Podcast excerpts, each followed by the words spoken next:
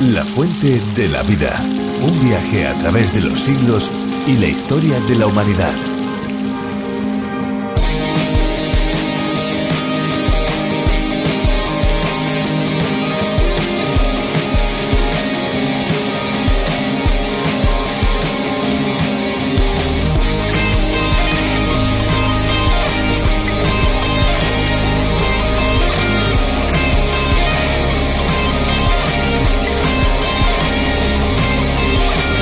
El agua es la única molécula que coexiste de forma abundante en la Tierra en estado líquido, sólido y gaseoso. Por las características únicas y exclusivas que posee, es una molécula esencial para la vida y en el ser humano constituye aproximadamente el 60% del peso corporal. La molécula del agua está formada por dos átomos de hidrógeno y uno de oxígeno. Se caracteriza por tener una alta afinidad para formar enlaces por puentes de hidrógeno con otras moléculas, además de presentar una estructura parcialmente ordenada en forma líquida.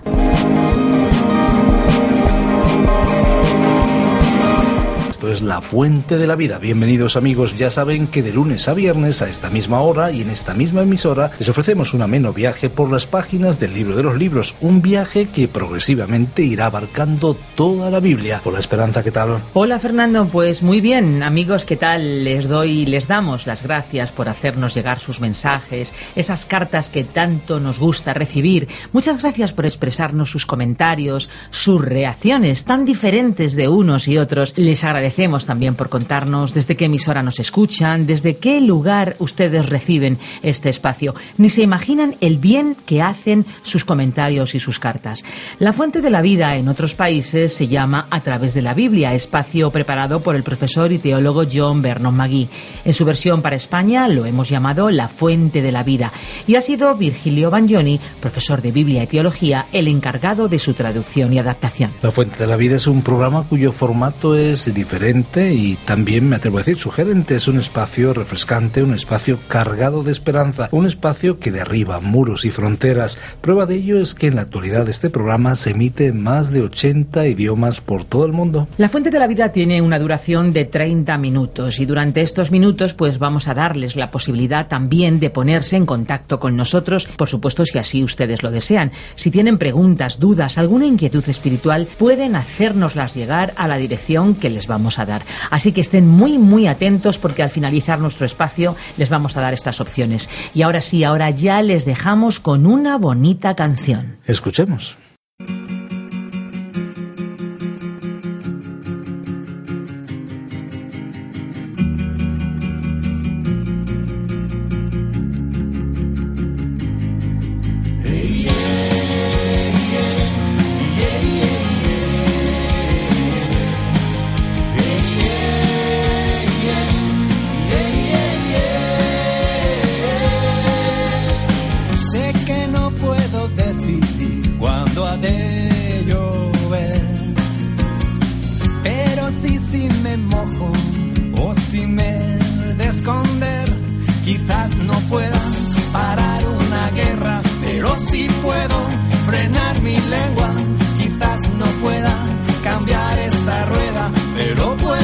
compartir el pan que me queda.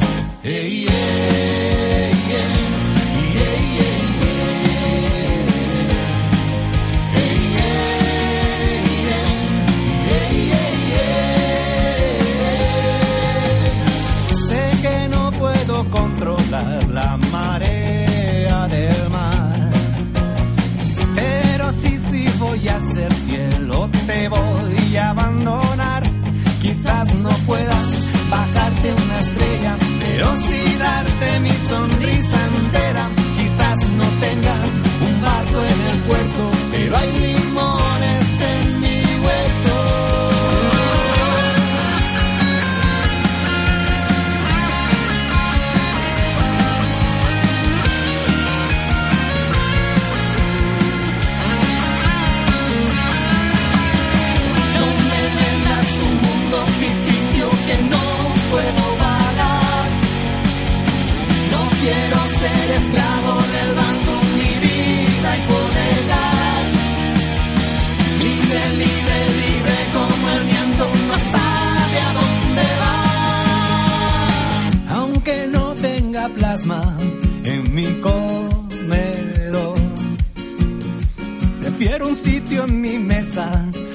para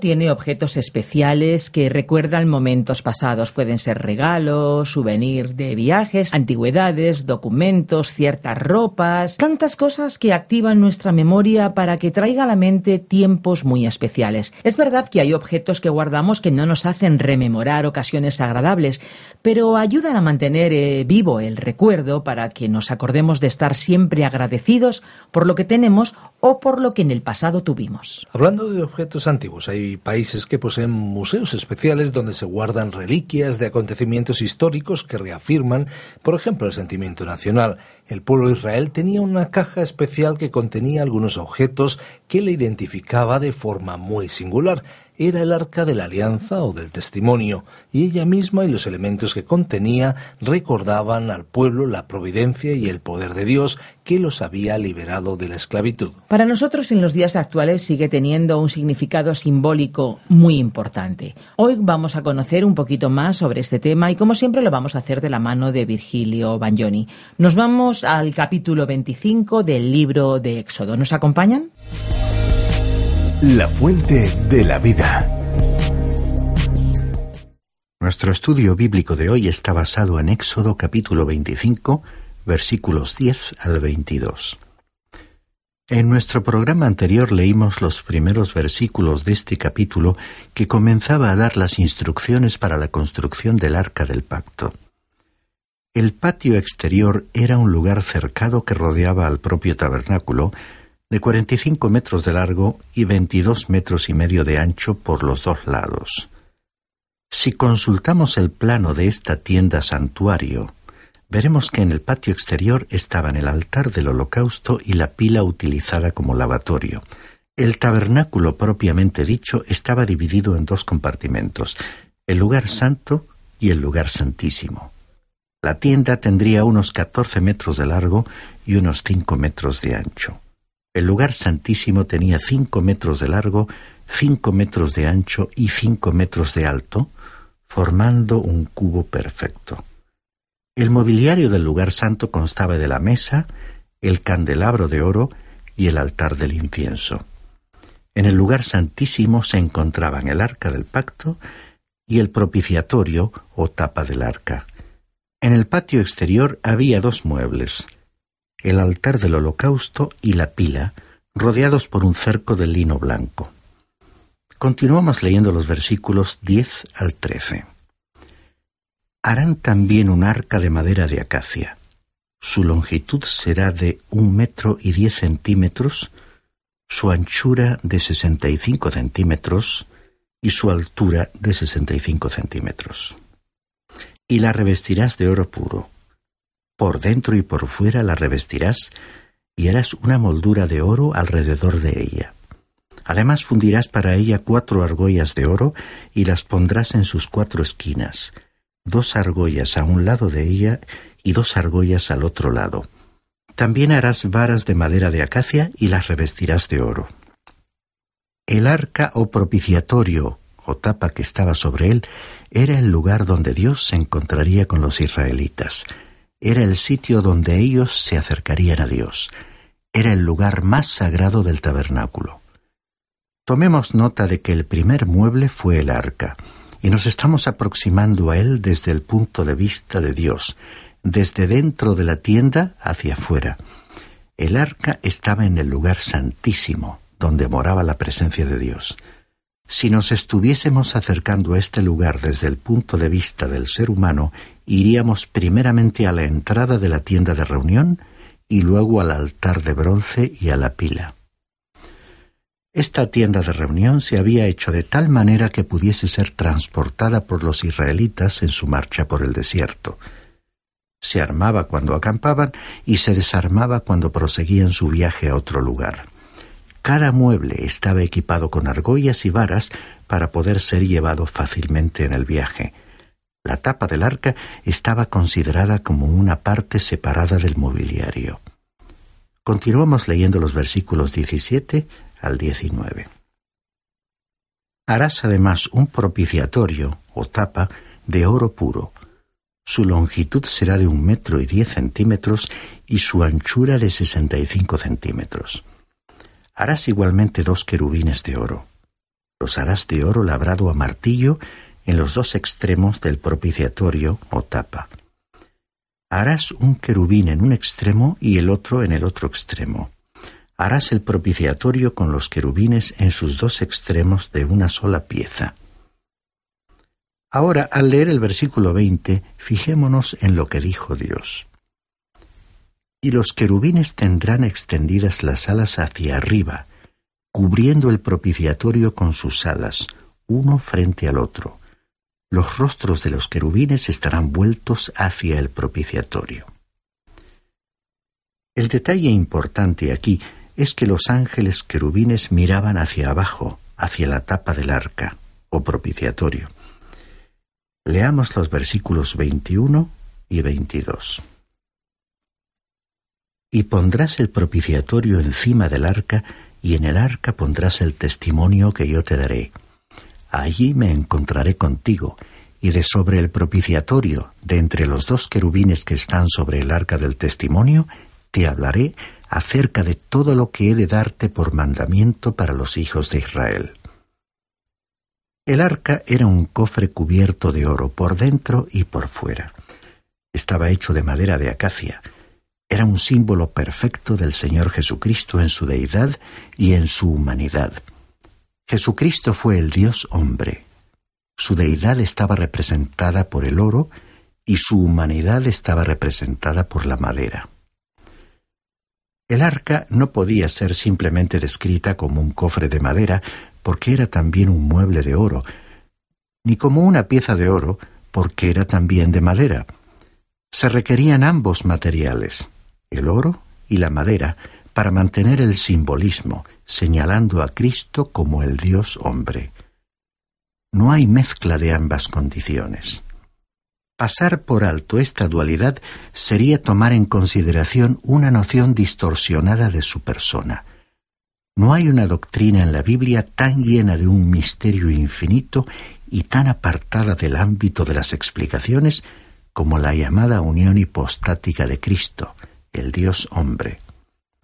Sin embargo, no hay símbolo tan sencillo como el arca, que describe la unión de Dios y el hombre en un cuerpo. Así es que un sencillo cofre hecho de madera y oro nos expresa verdades insondables. Verdaderamente, Dios elige las cosas simples para confundir a los sabios. Aquel cofre simple nos ilustra la totalidad de la historia del carácter de la persona única y del inexplorable misterio de la bendita persona del Señor Jesucristo, tal como el ser humano es capaz de asimilarlo. Como hemos ya indicado, el arca estaba cubierta de oro por dentro y por fuera. La carta del apóstol Pablo a los colosenses dice que en Cristo habitó corporalmente la plenitud de la deidad. Jesucristo no era meramente un hacedor de milagros, ni un hombre con una conciencia sumamente desarrollada de Dios. Él era Dios, habló como Dios, se colocó en el mismo nivel de Dios. En el Evangelio según Juan, capítulo 14, versículos 1 y 9, Jesús dijo, No se turbe vuestro corazón, creed en Dios, creed también en mí. ¿Tanto tiempo he estado con vosotros y todavía no me conoces, Felipe? El que me ha visto a mí, ha visto al Padre. ¿Cómo dices tú, muéstranos al Padre? Sí, Realmente Él era Dios. Él también era perfectamente humano. Se cansaba, se sentó a descansar en el pozo de Samaria al calor del día, durmió, comió, bebió y rió, lloró. Y más allá de todo esto, sufrió y murió. Y todas estas eran características humanas. Así que en el arca se requerían tanto el oro como la madera. Sin embargo, ninguno de estos materiales se mezcló, ni la identidad de uno de ellos se perdió al unirse con el otro material. Cristo era, al mismo tiempo, Dios y hombre, pero las dos naturalezas nunca se fundieron. Él nunca se comportó al mismo tiempo como Dios y hombre. Todo lo que él hizo fue perfectamente humano o perfectamente divino. El arca no era un cofre vacío. Contenía tres elementos mencionados en la carta a los Hebreos capítulo 9, versículo 4. Hablando del lugar santísimo, dice, el cual tenía el altar de oro del incienso y el arca del pacto cubierta toda de oro, en la cual había una urna de oro que contenía el maná y la vara de Aarón que retoñó y las tablas del pacto. El contenido del arca era también simbólico. La vara de Aarón que floreció nos habla de la resurrección del Señor. El maná o pan nos habla de la realidad de que Cristo es el pan de vida y los diez mandamientos señalan a la vida que él vivió en la tierra, cumpliendo toda la ley y las profecías que hablaban de él. Las tablas del pacto hablan del reino, de la majestad de Cristo. Él nació rey, vivió como un rey, murió como un rey y resucitó de los muertos como un rey, y regresará a la tierra como un rey. El programa de Dios se está llevando a cabo en la actualidad y ha estado desarrollándose desde la eternidad pasada y así continuará hasta que Cristo gobierne sobre la tierra. El mundo necesita un gobernante, el ser humano necesita un rey. Algún día Él vendrá como Rey de Reyes y Señor de Señores. La urna de oro que contenía el maná nos habla de Cristo como profeta. Él habló de parte de Dios, como el evangelista Juan claramente expuso en su capítulo 6, versículo 32. Allí dijo Jesús, en verdad, en verdad os digo, no es Moisés el que os ha dado el pan del cielo, sino que es mi Padre el que os da el verdadero pan del cielo. Y Jesucristo fue también el mensaje de Dios para el ser humano. Él era el verbo, la palabra de Dios, el mismo alfabeto de Dios. Él es alfa, la primera letra, y la omega, la última letra del alfabeto griego. Él es el mensaje final de Dios para el hombre. Desde que Cristo vino a la tierra como el Dios hombre, el cielo ha permanecido en silencio porque Dios, después de Cristo, no ha tenido nada más que añadir. Él no agregó ninguna postdata a la carta dirigida al ser humano, porque Cristo es la personificación de esa carta. Dios nos ha revelado su propio corazón en Cristo. La vara de Aarón que había florecido nos habla de la obra de Cristo como sacerdote.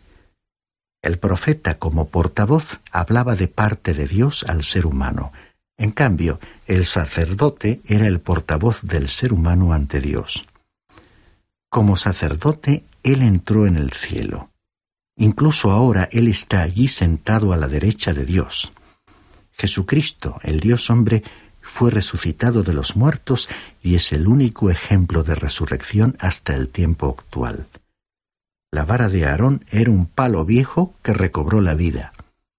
Por todo ello, el arca nos habla de Cristo como profeta, sacerdote y rey. Recordemos las palabras del evangelista Juan en el capítulo 1, versículo 14.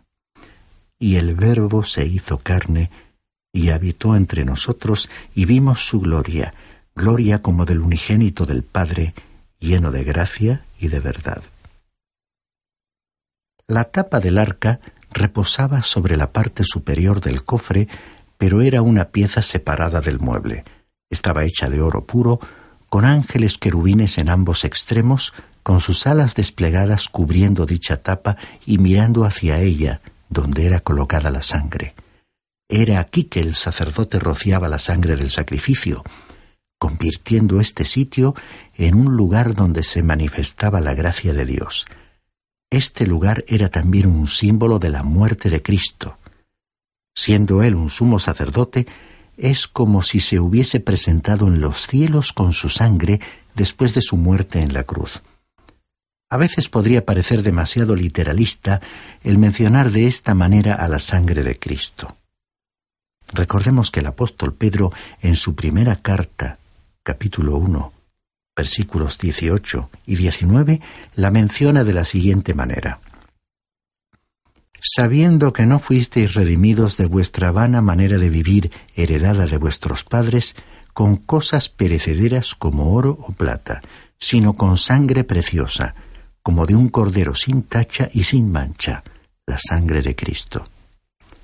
Aquí la sangre de Cristo es considerada más preciosa que la plata y el oro, Podríamos decir que lo más valioso que hay en el cielo es la sangre que Él derramó en la tierra por los seres humanos. Él presentó la sangre de su sacrificio al entrar al cielo y ello es lo que convierte al trono celestial de Dios en un lugar como aquella tapa del arca, donde se manifiesta la gracia de Dios para nosotros. Nosotros somos hoy invitados a venir a Dios en base al hecho de que Jesucristo, nuestro sumo sacerdote, ha ofrecido su propia sangre por nuestros pecados. La carta a los Hebreos, capítulo 1, versículos 14 al 16, nos recuerda lo siguiente. Teniendo pues un gran sumo sacerdote que trascendió los cielos, Jesús, el Hijo de Dios, retengamos nuestra fe, porque no tenemos un sumo sacerdote que no pueda compadecerse de nuestras flaquezas, sino uno que ha sido tentado en todo como nosotros, pero sin pecado. Por tanto, acerquémonos con confianza al trono de la gracia para que recibamos misericordia y hallemos gracia para la ayuda oportuna. Tú y yo podemos acercarnos a Dios por medio de nuestro gran sumo sacerdote que está en los cielos. Es el Cristo vivo que está en el lugar de honor a la derecha de Dios. A través de él encontramos misericordia y ayuda. Muchos creyentes están tratando de librar su batalla aquí en la tierra por sí mismos. Están intentando enfrentarse a las cuestiones de esta vida solos para solucionarlas únicamente por sus propios recursos personales. Estimado oyente, tú y yo no somos capaces de hacer tal cosa, no tenemos la fuerza suficiente, necesitamos ayuda. No nos estamos apropiando de la ayuda que Cristo ofrece. El apóstol Pablo, en su carta a los Efesios capítulo 1, versículos 19 y 20, en una oración a Dios, expresó sus deseos de que la poderosa fuerza que actuó en Cristo, resucitándole de los muertos, pudiese actuar también en los creyentes de la ciudad de Éfeso y nosotros estamos también incluidos en aquella oración. Hay que reconocer que en la actualidad vemos muy poco de aquel poder operando en los creyentes. Tenemos que darnos cuenta de nuestra gran necesidad de apropiarnos de ese poder por la fe, porque tenemos un sumo sacerdote que se encuentra en la presencia de Dios. El sumo sacerdote que servía en el tabernáculo se apresuraba a dirigirse hacia el lugar santo rociaba la sangre sobre la tapa del cofre o arca del pacto y salía inmediatamente. Cristo, nuestro sumo sacerdote, cuando presentó su ofrenda se sentó a la derecha de Dios y se encuentra aún allí para interceder hoy por nosotros. Él murió aquí en esta tierra para salvarnos, pero vive actualmente en el cielo para asegurar nuestra salvación y nosotros debiéramos mantenernos en contacto con Él. ¿Has tenido alguna conversación con Él en el día de hoy? En nuestro programa de hoy hemos contemplado los muebles que se encontraban en el lugar santísimo del tabernáculo o tienda de reunión transportable que utilizaron los israelitas en su marcha por el desierto. Concretamente, hemos hablado del arca o cofre y de la tapa en su parte superior. En cada caso, hemos examinado el significado simbólico de cada una de estas piezas del mobiliario en relación con la persona y la obra de Cristo que Dios dispuso y proveyó para nuestra salvación. En nuestro próximo programa consideraremos el mobiliario del segundo compartimento del tabernáculo de reunión llamado el lugar santo. Dijimos al principio que aquel tabernáculo sería el centro de la vida de aquel pueblo que viajaba por el desierto, porque sería el lugar donde las personas podrían acercarse a la presencia de Dios para tener una relación con Él. Aquella antigua tienda ya no existe en la actualidad. Tampoco existe aquel venerable sumo sacerdote que presentaba ante Dios la sangre del sacrificio. Pero por todas partes, en todos los rincones de este mundo, hay hombres y mujeres de cualquier posición o en las más diversas situaciones que necesitan tener una relación con Dios. Y ya hemos dicho que la Biblia especifica la forma en que los seres humanos pueden iniciar esa relación. Y por este libro, cuyo estudio nos ocupa cada día, sabemos que hay un solo mediador entre Dios y los hombres, y ese único mediador es Jesucristo.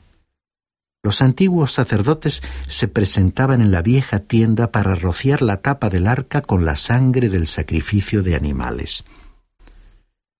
Pero nuestro mediador, nuestro sumo sacerdote, es decir, Jesucristo, murió en la cruz derramando su propia sangre por nuestros pecados, y después resucitó, presentándose en el cielo triunfante, habiendo consumado la obra de la salvación, obra que quedó totalmente terminada y que hoy está a tu disposición para que por la fe la aceptes.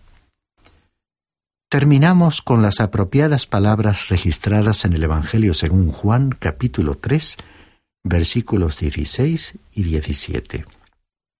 Porque de tal manera amó Dios al mundo que dio a su Hijo unigénito para que todo aquel que cree en Él no se pierda, mas tenga vida eterna. Porque Dios no envió a su Hijo al mundo para juzgar al mundo, sino para que el mundo sea salvo por Él.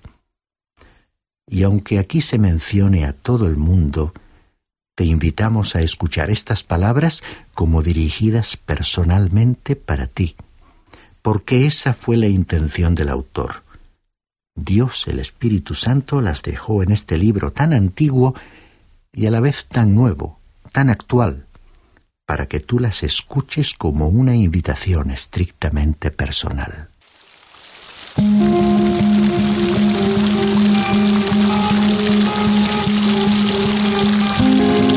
Qué interesante y agradable resulta ver cómo cada suceso narrado en la Biblia tiene vigencia en el momento actual y es que estamos convencidos que la lectura de la Biblia no les va a dejar indiferentes porque sacia el corazón más sediento, así es nuestra experiencia y también alimenta el alma más hambrienta. Estamos seguros también que el programa de hoy ha cumplido su cometido. Pues lo decimos en cada uno de nuestros programas y no nos cansamos de repetirlo. Hoy volvemos a decirles que si desean el bosquejo y las notas de este espacio, pues pueden pedírnoslos en nuestra dirección electrónica o bien en nuestro teléfono. Tomen nota. El teléfono es el 91 422 05 24 y la dirección info arroba radiocadenadevida.com. Puede escribirnos al apartado de correos 24081 24080 81, código postal 28080 de Madrid.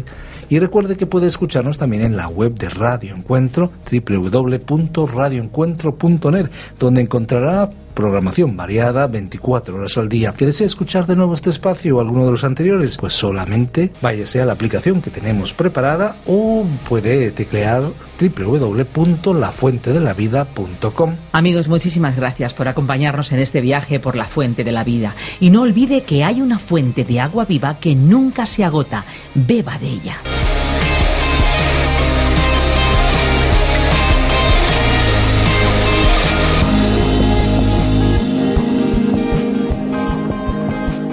Este ha sido un programa de Radio Transmundial producido por Radio Encuentro, Radio Cadena de Vida.